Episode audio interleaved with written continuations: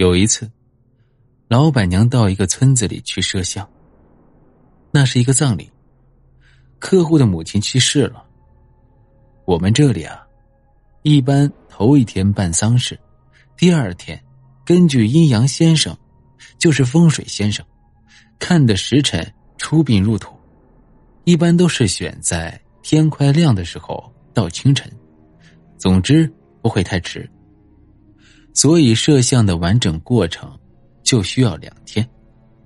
因为所在的村子比较远，第二天出殡的时间又太早，所以老板娘晚上就住在了客户家。许多亲戚孝子也住在客户家里，一大堆人挤到炕上。貌似我们这里葬礼都是这种情况。老板娘说，她晚上就不知道是梦见，还是看见，有一个老太太。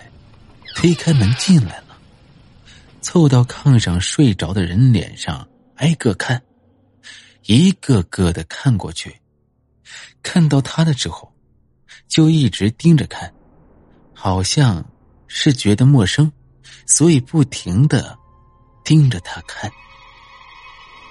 他就说：“，我也是给你家帮忙的，我是来摄像的。”然后。老太太才又去看别人，都看完了之后就走了。